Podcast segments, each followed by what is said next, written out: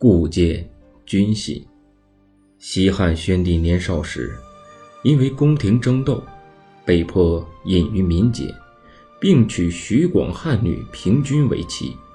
后来，宣帝重回皇宫，登基做了皇帝，自然要封皇后。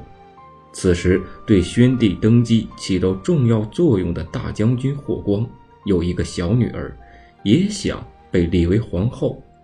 于是，群臣碍于霍光的势力和声望，都欲立霍光的女儿为皇后。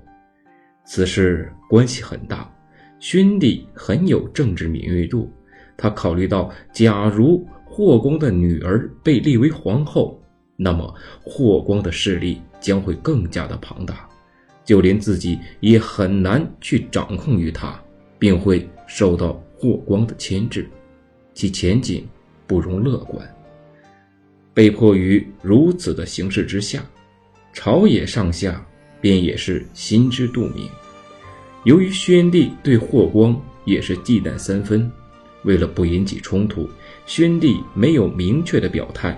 而是下诏书寻找旧时之剑，百官揣摩宣帝的意图，便上书表奏立许氏为皇后。